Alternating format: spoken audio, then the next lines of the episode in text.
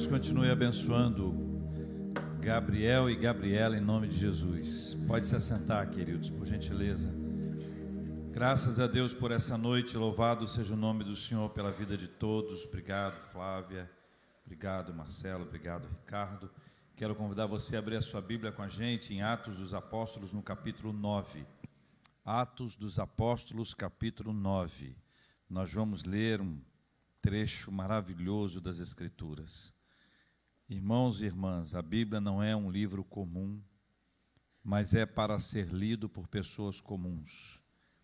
E nós, pela graça de Deus, apesar da nossa dificuldade, nós temos a ajuda extraordinária do Espírito Santo de Deus que nos ilumina e ele permite que a gente enxergue o que a palavra de Deus quer nos trazer.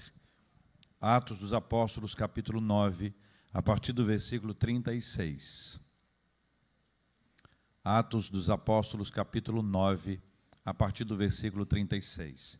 Quero convidar você a fazer a leitura bíblica junto comigo, dessa palavra de Deus para a nossa vida. Havia em Jope uma discípula por nome Tabita, nome este que traduzido quer dizer Dorcas.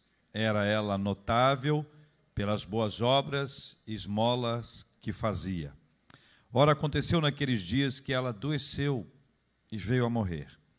E depois de a lavarem, puseram-na no cenáculo. Como Lida era perto de Jope, ouvindo os discípulos que Pedro estava ali, enviaram-lhe dois homens que lhe pedissem: Não demores em vir ter conosco. Pedro atendeu e foi com eles. Tendo chegado, conduziram-no para o cenáculo, e todas as viúvas o cercaram, chorando e mostrando-lhes túnicas e vestidos que Dorcas fizera enquanto estava com elas. Mas Pedro, tendo feito sair a todos, pondo-se de joelhos, orou e, voltando-se para o corpo, disse: Tabita, levanta-te. Ela abriu os olhos e, vendo a Pedro, sentou-se. Ele, dando-lhe a mão, levantou-a e, chamando os santos, especialmente as viúvas, apresentou-a viva. Isso se tornou conhecido por toda Jope e muitos creram no Senhor. Pedro ficou em Jope muitos dias, em casa de um curtidor chamado Simão. Até o capítulo 9, onde nós estamos, e se você voltar a sua Bíblia algumas páginas, a partir do capítulo 7, por exemplo, nós temos a igreja avançando de forma avassaladora, em meio ao avanço da igreja, as pressões, problemas, lutas e batalhas, como foi o caso de Estevão aqui no capítulo de número 7. Estevão é um diácono, Estevão é um mártir, Estevão é alguém que entregou a sua própria vida, alguém que foi apedrejado, morreu de apedrejamento, uma morte terrível. Mas ele, em momento algum, diz a Bíblia, deixou de perceber a presença de Deus, ainda mais Deus permitiu que seus olhos fossem abertos e ele visse o céu. Ele teve uma visão da glória, coisa rara, absolutamente rara. A Bíblia diz que com a morte de Estevão, nós temos a primeira perseguição à igreja, que acontece no capítulo 8, onde entra na nossa história Filipe, citado agora pelo reverendo Davidson. Filipe, que é também um evangelista, Filipe é levantado pelo Senhor para realizar a obra de Deus de uma forma linda. Ele vai para Samaria, começa a pregar ali o Evangelho, e as pessoas são alcançadas pelo Evangelho. A cidade tem um impacto muito grande, a alegria por todo lado em razão do Evangelho que chegou a Samaria. Filipe agora é levantado pelo Senhor para evangelizar esse eunuco, mencionado pelo reverendo Davidson. E ele, a partir do profeta Isaías, começa a pregar ali a palavra do Senhor. Chegamos no capítulo 9. Capítulo 9, a conversão de Saulo. E aí nós temos uma mudança maravilhosa, porque a conversão de Saulo, ainda que aqui nesse ponto seja inicial, ela é extraordinária, porque nós encontramos um homem que é o perseguidor dos cristãos, é o mais conhecido deles até então, e ele é alcançado pelo evangelho de Jesus Cristo, recebe uma palavra do Senhor dizendo para ele: Saulo, Saulo, por que me persegues? Ele responde: Quem és tu, Senhor? Eu sou Jesus a quem tu persegues. A história bíblica conta que seus olhos ficaram sem enxergar. Ele se ajoelhou, caindo, ajoelhado, na posição daquele que se rende e por três dias e três noites deixou de enxergar, até que, pela graça de Deus, ele foi curado e batizado, e assim ele foi inserido dentro dessa nossa visão maravilhosa que é a igreja de Jesus Cristo. Chegamos então ao capítulo 9, exatamente onde nós estamos, versículo 36. Versículo 36 conta que em Jope havia uma discípula por nome Tabita, nome este que traduzido quer dizer Dorcas, e ela era notável pelas boas obras e esmolas que fazia. O primeiro destaque que esse texto nos traz é que Dorcas era uma discípula de Jesus. E essa não é uma expressão comum que se aplica ao texto bíblico. Em geral, quando se fala de homens e mulheres, são os discípulos, como a gente sabe.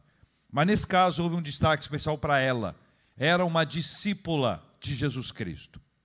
O discípulo, ele tem Senhor. O discípulo, ele tem um mestre. O discípulo, ele segue a orientação. O discípulo, ele se rende, se dobra, ele obedece. O discípulo é alguém que recebeu de Jesus um chamado especial. Dorcas tem um chamado de Deus. Ela é uma discípula de Jesus Cristo, alguém que foi levantada pelo Senhor para andar segundo os seus passos. Ela era notável, e isso é muito importante no texto. A sua a área de maior notabilidade se vê pelas boas obras e esmolas que ela fazia. Veja, queridos irmãos e irmãs, que a nossa irmã Dorcas ela frutificou. E os frutos da sua vida como discípula de Jesus Cristo surgem aqui nesse texto em duas áreas muito importantes. A primeira delas, boas obras. Nós temos boas discussões sobre esse assunto. As boas obras, elas são fundamentais para a nossa vida.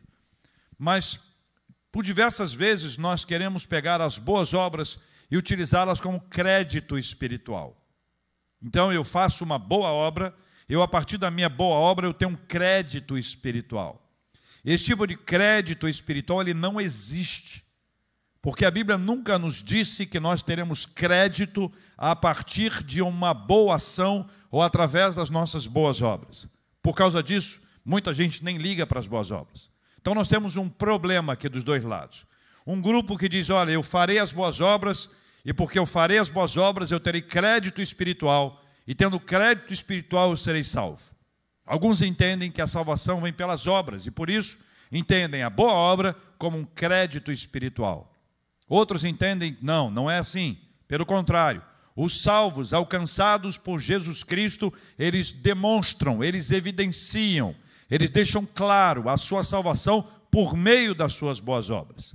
Entre A e B, nós estamos com B. Nós entendemos que a boa obra ela é parte da nossa vida, mas nós não somos salvos. Não somos salvos. Não temos crédito espiritual por causa das nossas boas obras. Porque seria mais ou menos assim: se eu e você cuidamos de alguém, temos uma boa obra, na expectativa de um crédito espiritual, nós estamos fazendo para receber alguma coisa. E nesse caso, usando uma linguagem nossa, é mais uma barganha, é uma forma de ganhar de Deus alguma coisa, quando a gente sabe que de Deus nós não podemos ganhar coisa alguma desse jeito. A boa obra, portanto, ela vem, ela é resultado desta ação de Deus na nossa vida. Você e eu vamos realizar boas obras para a glória de Deus não seremos salvos pelas boas obras, mas aquele que é salvo pelo Senhor Jesus, ele está engajado, ele está compromissado com a boa obra. É parte da nossa vida. Que as pessoas nos reconheçam pelas boas obras e a partir das boas obras elas vejam para quem nós estamos realizando as boas obras. Porque quem realiza a boa obra, realiza para o Senhor. É glória a Deus, é fruto para a glória de Deus, é oferecimento da nossa vida. Segunda coisa que o texto diz a respeito dela é que ela dava esmolas. E nesse caso, esmolas é um olhar para o, o menos favorecido. Esmola aqui é entender que existem pessoas que estão precisando de uma ajuda especial. Esmola aqui se vê em razão da necessidade alheia, seja de uma enfermidade ou de um empobrecimento, de uma dificuldade financeira que a pessoa passa. A cultura daquela época era muito comum. Por exemplo, se você se lembrar de Atos capítulo 3, quando Pedro e João vão ao templo para a oração da hora nona, hora nona, três horas da tarde, para a oração da hora nona, eles são interpelados por um coxo de nascença, que era colocado todos os dias numa porta chamada Formosa.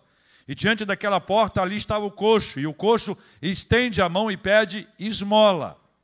É nesse contexto que Pedro e João dizem para ele: Não temos ouro, não temos prata, mas em nome de Jesus Cristo, levanta-te e anda. Isso aconteceu junto à porta formosa. Essas histórias bíblicas nos mostram o quanto nós devemos ter cuidado com quem mais precisa. Isso fala de sensibilidade, isso fala de observação, isso fala de ter um entendimento de que Deus tem me abençoado para abençoar. Nenhum de nós recebe da parte de Deus para desfrutar somente. Nós temos o privilégio de desfrutar dos recursos que Deus tem nos dado, mas só isso é pouco, absolutamente mínimo. Nós precisamos doar, nós precisamos servir, nós precisamos abençoar, e é isso que o texto fala sobre a nossa querida irmã Docas, segundo a palavra do nosso Deus e Pai. Versículo 37 diz assim: Ora, aconteceu naqueles dias que ela adoeceu e veio a morrer e depois de a lavarem, puseram-na no cenáculo. E nós precisamos ter uma percepção sobre esse assunto. Jesus disse aos seus discípulos, no contexto de sua despedida: Estas coisas vos tenho dito para que tenhais paz em mim. No mundo passais por aflições, mas tem de bom ânimo. Eu venci o mundo. Esse versículo de Jesus nos ensina que há paz em Jesus, ainda que venhamos a passar por aflições, ainda que venhamos a atravessar desertos difíceis na nossa vida, nós devemos ter bom ânimo. E a declaração de Jesus é: Eu venci o mundo. Isso nos prepara para a gente entender um pouquinho sobre o sofrimento da nossa irmã Docas.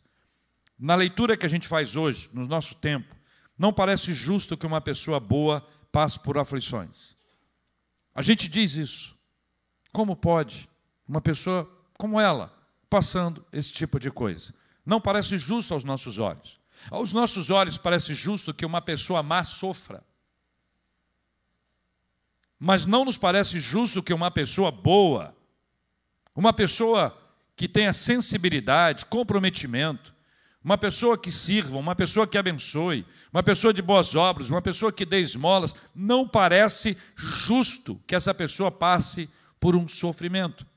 Por conta disso, desse entendimento equivocado, é possível que algumas pessoas se revoltem com Deus quando passam por aflições. Ou quando alguém passa por aflições, alguém próximo, diz: Olha, isso não é justo, Deus me abandonou. Em momento algum na Bíblia, Deus nos diz que nós não passaremos por aflições. Irmãos, escutem só. Essa foi um, esse foi um problema que nós arrumamos. Nós arrumamos. O problema do sofrimento chega à humanidade a partir da queda de Adão e Eva. O sofrimento entra na vida humana em Atos capítulo 3. E a partir da queda do homem e da mulher em Atos capítulo 3, o pecado entrou na humanidade inteira. Se você se lembrar, na sequência do texto da queda, uma das coisas mais imediatas, depois do Senhor falar para eles o que aconteceria, do suor do teu rosto, falaria sobre a dor da mulher no parto, eles são expulsos do paraíso. E essa expulsão do paraíso causou a eles muitas dores. Depois nós temos aquela história terrível que envolve os seus dois filhos, Caim e Abel. A morte de Abel a partir do assassinato, um filho assassinado pelo outro filho. E assim nós vemos a multiplicação das dores aparecendo no meio do povo de Deus, até que o Senhor declara que a corrupção entrou de forma tão profunda na humanidade que parecia não sobrar mais nada. E Deus levanta aí o dilúvio para começar uma nova história.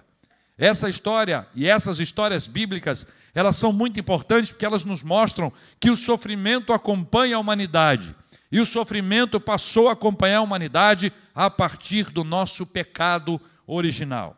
Esse problema fomos nós que arrumamos.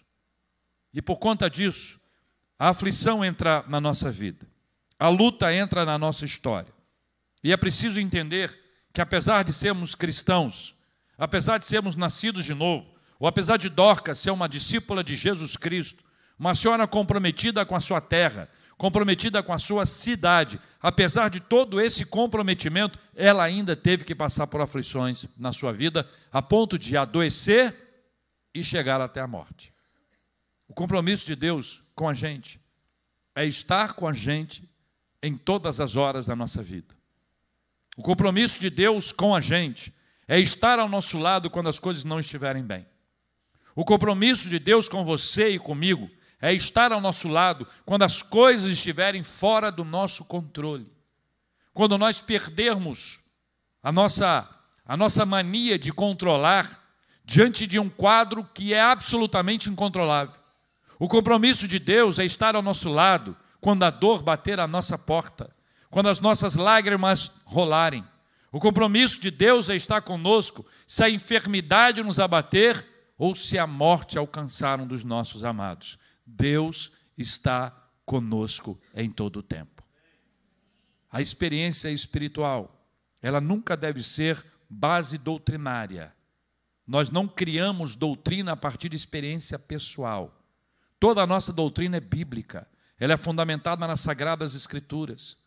Jesus disse: Eis que estou convosco todos os dias até a consumação do século. Jesus anunciou a vinda do Consolador. A presença do Espírito Santo, ele consola a nossa vida. O Espírito Santo, ele nos dá ânimo, porque ele nos guia a toda a verdade. O Espírito Santo intercede por nós com gemidos inexprimíveis. Portanto, irmãos, nós temos a presença de Deus ao nosso lado o tempo inteiro. Chega o próprio apóstolo Paulo a dizer: para tirar o espinho na carne e a resposta do Senhor para ele foi: A minha graça te basta. Nós recebemos da parte de Deus a graça dele. As dores, os sofrimentos, eles podem acontecer na nossa vida. Versículos 38 e 39. Leia comigo, por gentileza. Como Lida era perto de Jope, ouvindo os discípulos que Pedro estava ali, fizeram o quê? Enviaram-lhe dois homens que lhe pedissem: Não demores em vir ter conosco. Pedro atendeu e foi com eles.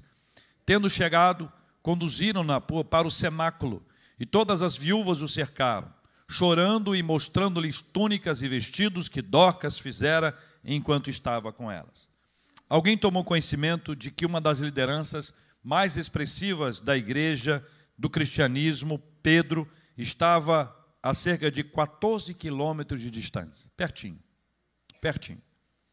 E aí a pergunta que eu faço para nós é: seria isso uma coincidência ou seria isso providência? Esse tipo de situação está longe de ser classificada como coincidência. Pedro está em Lida e recebe daqueles que vão lá buscá-lo uma, uma frase riquíssima: Não demores em vir ter conosco. Essa frase pode ser conectada à frase que as irmãs de Lázaro disseram a Jesus, ou mandaram a mensagem para Jesus, para que ele pudesse ir lá, logo para lá, para que ele não se demorasse. A resposta de Pedro é muito interessante, porque a Bíblia diz que Pedro atendeu e foi com eles. E aqui nós temos um processo maravilhoso da graça de Deus, da mensagem de Deus, da ação de Deus, porque quando Pedro chega lá, quando o apóstolo Pedro chega, ele é cercado pelos frutos da vida de Dorcas, daquilo que ela fizera enquanto estava com eles. É essa frase que se destaca no texto. Isso nos ensina que o tempo dela foi bem aproveitado, que ela teve oportunidades e que as oportunidades que ela teve foram suficientes para que ela pudesse produzir, gerar frutos, para que ela pudesse frutificar. Dorcas, assim como você e eu, não tinha a menor ideia do tempo de vida dela. Ela não tinha, nós não temos. Quanto tempo nós temos para frutificar? O que é que nós estamos deixando de fazer que poderíamos fazer, que poderíamos frutificar? Quando Pedro chega, as mulheres o cercam de uma forma impressionante, passam cercando, mostrando aquilo que foi feito, eram os frutos, nesse caso eram roupas, para dizer: olha, esta ela, ela, ela, ela preparou, esta ela fez, a roupa que eu estou usando foi ela que fez. A gente passa pela vida, às vezes, achando que está a passeio. A gente passa pela vida se distraindo. A gente acaba se distraindo com tanta coisa na vida que a gente perde, perde a perspectiva da eternidade, inclusive da finitude, da nossa dificuldade de compreensão de que o nosso tempo nesse tempo é curto. E se nós não sabemos quanto tempo nós temos, nós precisamos aprender a aproveitar esse tempo frutificando para a glória de Deus. Irmãos, há tempo suficiente para todas as coisas. Há tempo suficiente para todas as coisas. O que nos falta, em muitos casos, é determinação, intencionalidade. Nós gostamos de contar as histórias que acontecem, entre aspas, por acaso. Olha, encontrei uma pessoa na rua, falei com ela, compartilhei, fiz isso, fiz aquilo. Nós contamos. Nós precisamos sair de casa com intencionalidade nós precisamos frutificar para a glória de Deus. Cada um vai dar os frutos segundo os dons e talentos que recebeu da parte de Deus. Talvez alguém aqui esteja entre nós tenha a habilidade que ela teve, a habilidade de costurar. Alguns têm outra habilidade, a habilidade de cozinhar. Alguns têm outra habilidade, cantar, outros têm outras habilidades. Cada um de nós recebeu de Deus dons e talentos que nós devemos colocar a serviço de Deus. Os dons são capacitações espirituais. Deus nos capacita espiritualmente para que a gente coloque a nossa vida a serviço dele. Nós somos capacitados, veja, olha como nós somos frágeis. Nós somos capacitados espiritualmente para realizarmos a obra do Senhor e nós colocamos dons e talentos a serviço do Senhor para a glória dele em nome de Jesus. Versículos 40 a 42. Quero pedir às meninas, só as meninas, 40 a 42. Leiam, meninas, por gentileza.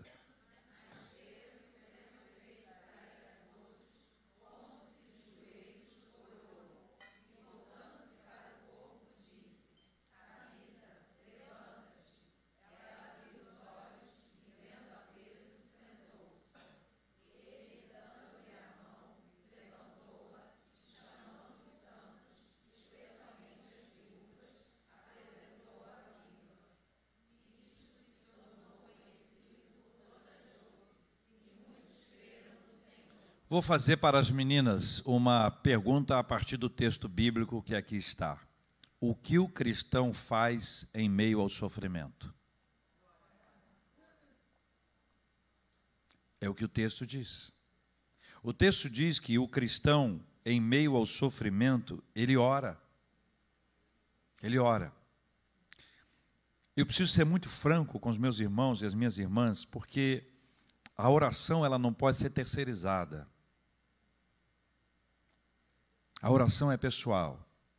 Isso não quer dizer que nós não possamos pedir uns aos outros para orarmos uns pelos outros, pelo, pelo amor de Deus.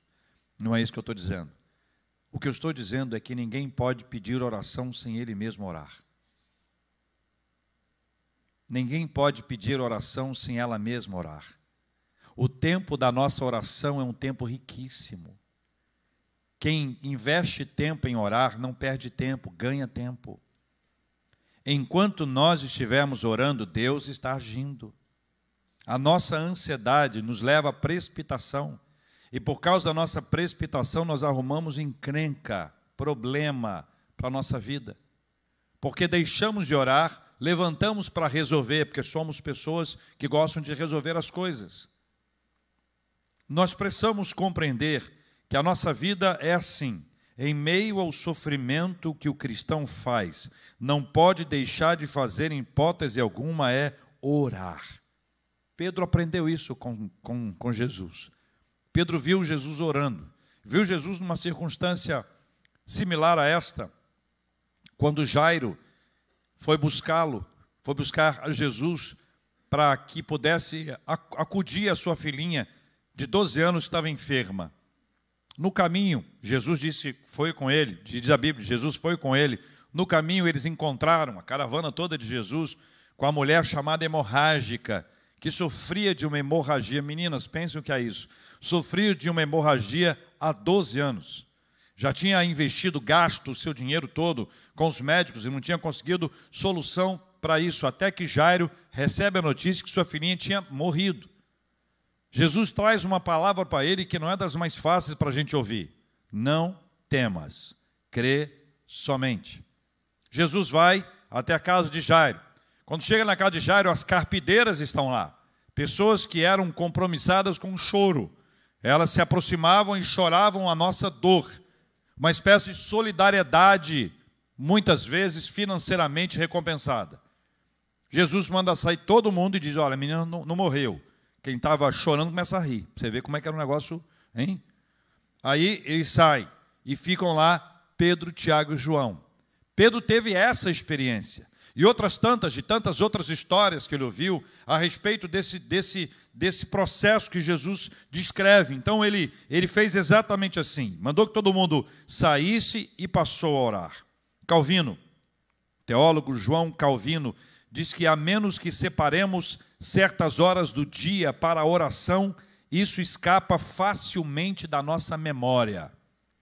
A menos que separemos certas horas do dia para a oração, isto escapa facilmente de nossa memória.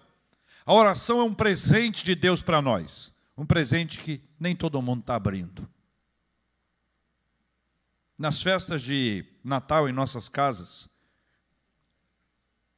a árvore de Natal é colocada, os brinquedos são colocados ali, embrulhadinhos. Os nossos filhos pequenos querem correr lá o mais cedo possível para poder abrir o presente e ver o que era ou o que é. Nós recebemos da parte de Deus um presente. Imagine assim: há uma árvore, a caixa está aqui, o presente está ali, a oração. Nós recebemos o presente da oração já há muito tempo. Às vezes até abrimos a caixa um tempo. Depois nós fechamos a caixa e embrulhamos outra vez deixamos de ter uma vida de oração. Pedro determina que todo mundo saia, impulsionado pela fé, ele viveu uma experiência de voltar, de ver Dorcas voltar a viver, e é lógico que isso é um fato singular. Todavia, o que é necessário que a gente aprenda é que a oração abriu as portas para algo novo e diferente. A oração abre as portas para algo novo. E quando a oração é parte da nossa rotina, novas histórias espirituais são vividas diariamente ou rotineiramente. Então, vou repetir. A oração abriu portas para algo novo e diferente. Quando a oração é parte da nossa rotina, novas histórias espirituais são vividas rotineiramente. Ou seja, nós passamos a experimentar no nosso dia a dia, nas horas comuns da nossa vida, ou nas horas extraordinárias, excepcionais, especiais, no momento como esse aqui, ou nos momentos do nosso dia a dia, nós passamos a experimentar coisas novas da parte de Deus quando nós desenvolvemos uma vida de oração. Deixa eu te dar alguns exemplos. Quando você encontra com uma pessoa que você conhece, Encontrou no metrô, encontrou no, no, no, ônibus, encontrou no shopping, encontrou na academia, em qualquer lugar. Não deixe de orar pela vida dela. Se você encontrar uma pessoa que está realizando um exame, você percebe que a pessoa está saindo de uma clínica, de um laboratório, de um consultório médico, não deixe de orar pela pessoa. Quando você está ouvindo rádio e observa lá, ou acompanhando a TV ou a internet, e descobre ali uma informação de uma tragédia, da morte de alguém, de um sofrimento das pessoas. Não seja mais uma pessoa que vai é, mudar de assunto porque você não está afim de, de sofrer aquilo ali. Torne isso alvo da sua oração. Experimente orar pelos assuntos do dia a dia. Faça da oração parte da sua rotina. E prepare-se para novas e maravilhosas experiências com o Senhor. Antes de sair de casa, não apenas ore para que você seja protegido, para que você esteja abençoado, para que Deus honre o seu esforço, mas ore também para que você seja uma bênção, para que a sua palavra com as pessoas seja temperada, seja uma palavra boa, uma palavra abençoada. Ore para que você seja usado pelo Senhor como instrumento nas mãos dele, em nome de Jesus. Muitas pessoas argumentam que o que as afasta da oração é falta de tempo. Esse tem sido o argumento de muitas pessoas. Ontem não deu tempo. Semana passada não deu tempo. Hoje, agora que eu lembrei, Não deu tempo. É o argumento de muita gente. Mas eu quero afirmar a você que existem pelo menos dois outros opositores, são mais complexos. O primeiro é o pecado, e o segundo é a desconfiança de Deus, ou falta de fé. Primeiro, o pecado nos afasta da oração. E com o tempo, a culpa pelo pecado dificulta bastante a oração. O pecado nos afasta de Deus. Depois que a gente comete o pecado, vem sobre nós a culpa do pecado. Em razão da culpa do pecado, nós ainda mais nos afastamos da oração. Não é o tempo, é o pecado. Segundo, Tiago explicita isso. Quando fala sobre sabedoria, ele diz que eu e você podemos pedir a Deus sabedoria. Diz o texto que a todos dá e nada lhes impropera. Mas prossegue dizendo que eu e você devemos pedir com fé. Com fé. Ele faz uma comparação com as ondas do mar, que são inconstantes, para justificar, para ilustrar a sua abordagem sobre ânimo dobre. Aquele que duvida, aquele que é inconstante, instável, que de alguma forma deixa de orar porque não acredita que Deus faça isso. Eu aprendi pequenininho e não esqueci mais que eu posso orar sobre todo e qualquer assunto. Uma certa altura fui questionado, na verdade fui censurado. Eu era adolescente e fui censurado por uma jovem. E ela me disse: Não, Deus não tem tempo para essas bobagens. Deus é gracioso comigo. Não levei adiante a conversa e nem acreditei na fala dela. A nossa conversa com Deus é sobre todo e qualquer assunto. Nós podemos compartilhar com Deus a nossa dor mais complexa e os nossos problemas mais simples, é relacionamento. Nós não escolhemos assunto para conversar com Deus, nós falamos sobre todos os assuntos. Deus não é um líder ocupado que não tem tempo para nos atender. Deus é onipresente, onipotente, onisciente. Ele é o Rei dos Reis, Ele é o Senhor dos Senhores, Ele é o Todo-Poderoso. As nossas orações são sempre ouvidas pelo Senhor. A gente que confunde Deus ouvir com Deus atender. Nem sempre o que nós pedimos é o que nós vamos receber. Mas tudo aquilo que nós recebemos é melhor do que aquilo que nós pedimos. Deus nos chama para oração. O texto conta que a vida voltou a Dorcas e Pedro chamou os santos, chamou os crentes, chamou os servos do Senhor. Mas Lucas descreve que isso foi destacado por ele no texto, que especialmente as viúvas. As viúvas estavam no começo do texto e elas voltam no final do texto. No começo do texto, as viúvas estão chorando, estão lamuriando, estão sofrendo a perda de Dorcas. Elas mostram as suas roupas, mostram os feitos de Dorcas. No final do texto, quem mostra alguma coisa já não são as viúvas, é Pedro. No começo do texto, elas mostram para Pedro. Agora, quem mostra é Pedro e mostra para as viúvas. No começo é aquilo que Dorcas fez, no final é aquilo que Deus fez na vida de Dorcas. Dorcas é levantada, volta à vida, é despertada. Pedro chama os santos, mas diz assim: chama as viúvas, especialmente as viúvas, e mostra, apresenta a alegria, a restituição, a festa, a celebração. Sabe-se lá o que aconteceu depois daquilo ali? Mas dá para imaginar a alegria, o gozo, a celebração espiritual daquilo que Deus realizou. A história de Docas é tão impressionante que diz a Bíblia que a notícia se espalhou. Mas tem mais um detalhe que o texto diz. Veja comigo aí. A notícia se espalhou e muitos creram no Senhor. Vou abrir meu coração com vocês, posso? Qualquer um de nós, no momento que Deus quiser, pode orar por alguém e Deus pode curar uma pessoa. Essa não é uma oração pastoral, essa é uma oração de crente. Deus pode curar ou não, a vontade é dele. Mas orar pela cura, todos nós podemos orar. Não é justo. Recebemos de Deus um presente como esse e não utilizarmos. Deus não vai curar todas as pessoas. Mas Deus pode usar a sua vida para que alguém seja curado. Agora veja, Deus pode usar a sua vida. O problema é que nesse processo, algumas pessoas que foram usadas por Deus acharam que quem estava curando eram elas. E quando isso acontece, a glória não é de Deus, é lá do indivíduo, da pessoa, o homem ou a mulher. E quando isso acontece, muitas pessoas se tornam seguidoras desse indivíduo e não seguidoras de Jesus.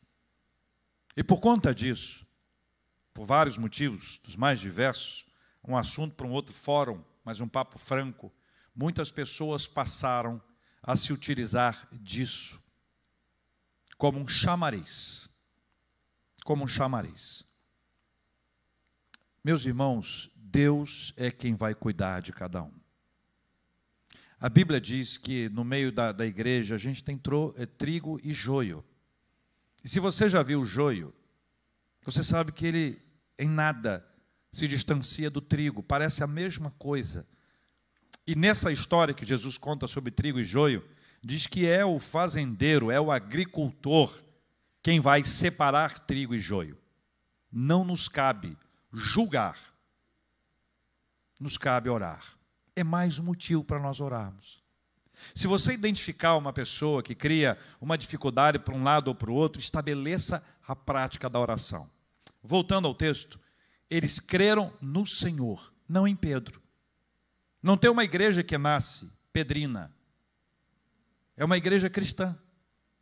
A igreja de Jesus. Aquilo que foi realizado, foi realizado para a glória de Deus e pelo Senhor, e o resultado disso é que muitos creram no Senhor. Ou seja, o propósito de Deus foi alcançado. O propósito de Deus não foi somente trazer Dorcas à vida. O propósito do Senhor foi que as pessoas crescem, e é esse é o tópico final para o nosso entendimento. Deus levanta pessoas, homens e mulheres, jovens, adolescentes, crianças, como pregadores da Sua palavra. E o que Deus quer é que as pessoas creiam nele. E este é o propósito da nossa vida: pregar o Evangelho, anunciar a palavra, viver a palavra, compartilhar a palavra, a fim de que as pessoas creiam no Senhor que o nome dele seja glorificado, que ele seja conhecido e que muitas pessoas serão transformadas pelo seu poder maravilhoso, que assim seja em nome de Jesus. Final do texto, meus irmãos. Final do texto. Versículo 43, com emoção. Pedro ficou em Jope muitos dias, na casa de um curtidor chamado Simão. Mas essa é uma outra história. Uma outra história que aqueles que irão com a gente para Israel vão viver presencialmente. Nós vamos a Jope. Por isso eu falei que é com emoção. Nós vamos a Jope. E vamos conhecer o lugar que eles dizem que é a casa de Simão, o curtidor. Provavelmente vamos ver o monumento que eles fizeram lá e criaram lá uma, uma, uma escultura linda de uma baleia. E a gente sabe que não foi uma baleia que engoliu Jonas, pelo menos a Bíblia não diz que foi, diz que foi um grande peixe, porque foi de Jope que Jonas partiu. No lugar de ir para Nínive, ele foi a caminho, em direção a Tarsis. Essa é uma história maravilhosa que eu quero contar para vocês durante a semana pelas nossas redes sociais enquanto nós estivermos peregrinando na Terra Santa para a glória de Deus em nome de Jesus. Eu quero orar com quem precisa de oração, até pelas pessoas que sabem que precisam orar mais. Eu quero lembrar a você que no meio do sofrimento, Deus prepara pessoas especiais, fruto da sua providência. E se há algo que não pode faltar na nossa vida, no tempo de sol ou de chuva é a vida de oração. A oração. Pedro foi até ali. Não demores em vir ter conosco.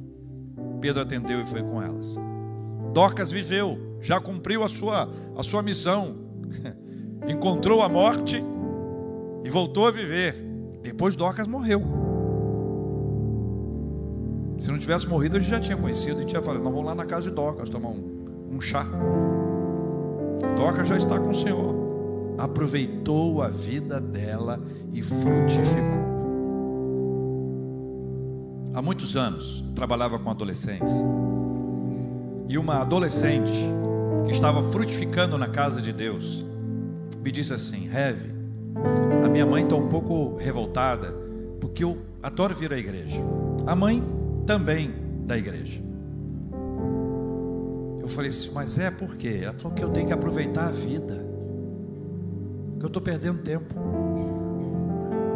E eu perguntei para ela: Você não está aproveitando a vida? Eu falei, estou. Eu estou aproveitando a vida. Mas a mãe insistiu. E a mãe venceu. Ela passou a aproveitar a vida nos moldes estabelecidos pela mãe. Se distanciou, se afastou. Eu quero pedir a Deus que abençoe as nossas, os nossos pré-adolescentes que estão aqui atrás. Vejo os adolescentes e jovens aqui.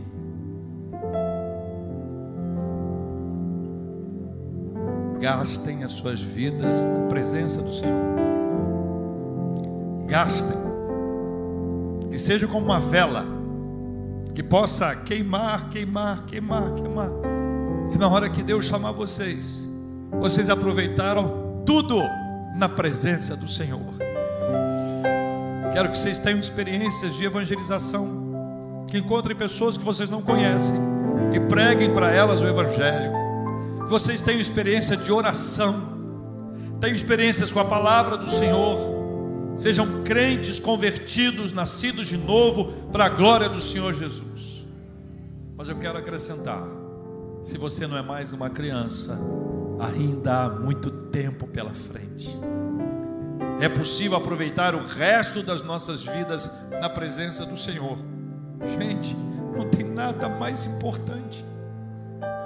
Não há nada mais precioso na nossa vida que a nossa experiência espiritual nada é mais importante, nada é mais caro, mais precioso do que você conhecer a Deus e ser por Ele conhecido. Você chorar quebrantado na presença de Deus e receber da parte dele um ânimo para uma nova vida. Você atravessar os vales sombrios da nossa existência, sendo levantado diariamente pelo Senhor. Você não enxergar a solução para um problema, mas enxergar Deus ao seu lado e dizer: está tudo bem, com Ele eu vou, eu vou, eu vou até quando Ele quiser. Não percam tempo, aproveitem o máximo na presença de Deus. Por isso, eu também quero orar por aqueles que querem realinhar as suas vidas para colocá-las a serviço do Senhor vivenciando a realidade maravilhosa do Evangelho de Jesus. Se você não é, uma, não é mais uma criança, o seu lugar de oração também é aqui, que nós vamos orar por esse assunto. Enquanto nós estivermos cantando, pode deixar nos seus lugares, podem vir aqui à frente, nós vamos orar juntos em nome de Jesus. Senhor Deus e Pai. O Todo-Poderoso. O Senhor conhece as dores do seu povo. O Senhor conhece as nossas lutas, as nossas dificuldades. Tenha misericórdia da gente. Para alguns de nós, as aflições estão sendo muito pesadas. E nós oramos pela bênção da saúde sobre aqueles que estão enfermos. Que o Senhor ajude a cada um na sua recuperação, no seu tratamento, na busca por exames, um tempo de tanta ansiedade, Senhor, tenha misericórdia, Pai. Abençoa, Senhor Deus, o Josimar, a Inês, o César. Abençoa, Senhor Deus, a recuperação da Flávia. Cuida, Senhor Deus, daqueles que estão com seus desafios profissionais, familiares, alguns financeiros. Pai, nós dependemos do Senhor e nós confiamos ao Senhor as nossas vidas, em nome de Jesus, Pai. Paizinho, nós oramos todos aqueles que entendem que estão aqui no altar, na presença do Senhor, dizendo: Eu quero aproveitar a minha vida na presença do Senhor. Eu quero queimar. Oh Deus e Pai, o Senhor a todos acolhe, abraça. É o Senhor quem nos convida, é o Senhor quem nos traz para perto, é o Senhor quem dá a cada um de nós a maravilhosa experiência de sermos amados, acolhidos, abraçados, ouvidos pelo Senhor. Deus, obrigado por falar ao coração da gente, apesar da gente. Obrigado por ouvir as nossas preces, tantas delas sem nexo, sem sentido, inconstantes. Deus amado, tenha misericórdia da gente. Nós oramos, ó Deus, pedindo que o Senhor abençoe fortaleça aquele que estava enfraquecido, que seja pelo Senhor fortalecido que as boas obras possam acompanhar a nossa vida espiritual, que as pessoas possam ver o Senhor Jesus através das nossas boas obras, porque nós fazemos é para o Senhor Jesus, não em busca de qualquer tipo de reconhecimento. Pai, nós oramos também, pedindo que o Senhor abençoe aqueles que vêm e apresentam diante do Senhor um pedido